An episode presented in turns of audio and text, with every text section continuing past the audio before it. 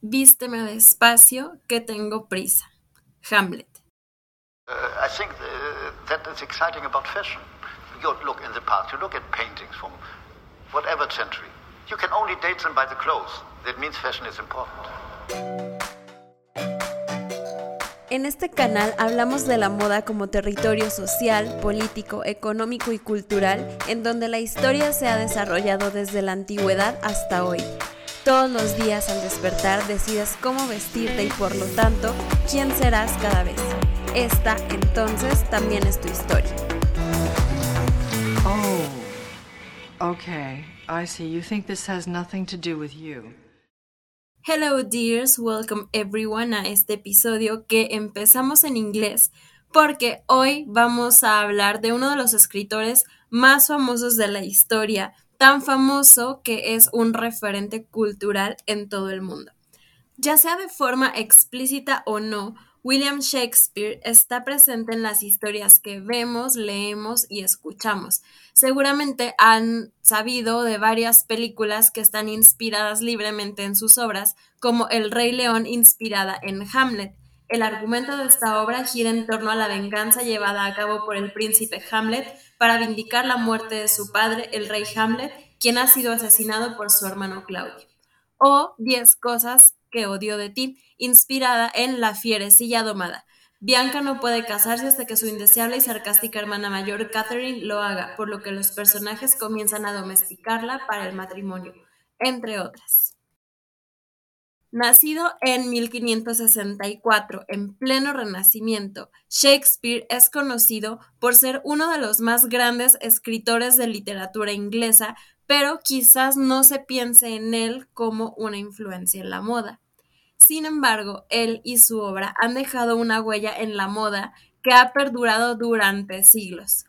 Desde trajes teatrales y de época hasta la moda contemporánea, sus obras han sido una fuente constante de inspiración para diseñadores de todo el mundo.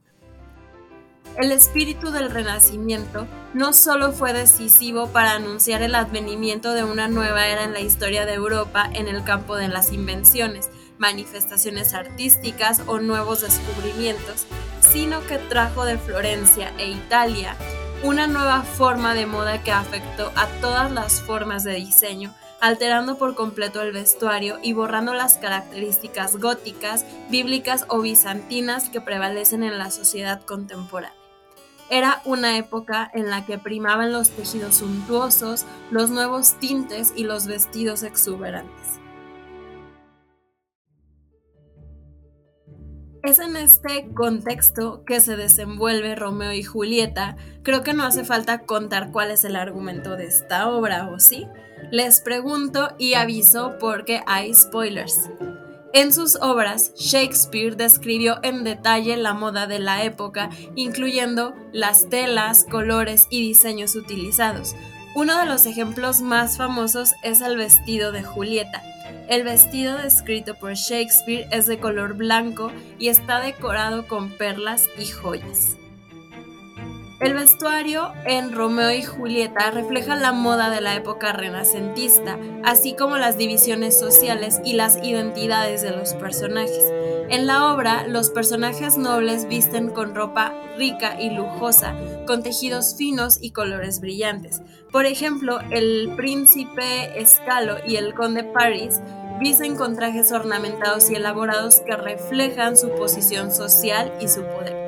Los personajes de la familia Capuleto llevan trajes de seda y terciopelo rojos y adornos dorados de color rojo y dorado, mientras que los Montesco visten ropa más sencilla de color azul y plateado, reflejando su posición social inferior y además estos colores se usan para diferenciar las dos familias y para simbolizar su rivalidad.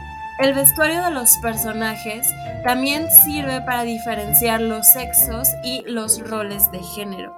En ese entonces, los hombres llevaban pantalones ajustados, camisas y chaquetas, mientras que las mujeres usaban vestidos largos y amplios, a menudo con corsés que realzaban su figura.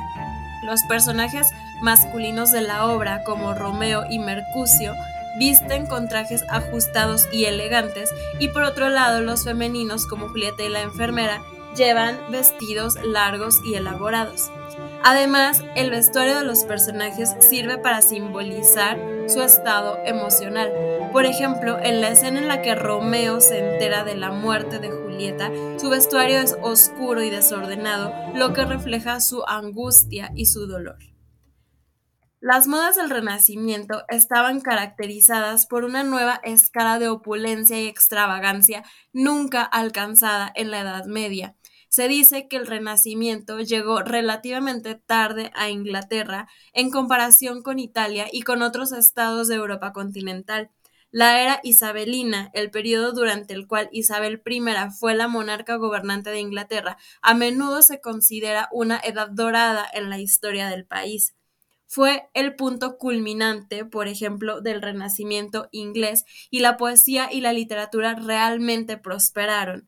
Era la época del teatro isabelino, cuando William Shakespeare y sus contemporáneos escribieron obras nuevas, dinámicas e innovadoras. Además, la era isabelina fue una de expansión y exploración sin precedentes en el extranjero, mientras que dentro de la propia Inglaterra, la reforma protestante estaba influyendo en el pensamiento y el enfoque de la población en su conjunto. La invención de nuevas rutas marítimas y la imprenta popularizaron las diversas facetas de la moda. Dado que la ropa era tan cara debido a los elaborados adornos necesarios para estar a la moda, muchas personas, especialmente las de clase media, tenían que revender la ropa ya usada en tiendas de segunda mano para recuperar suficiente dinero para comprar ropa nueva.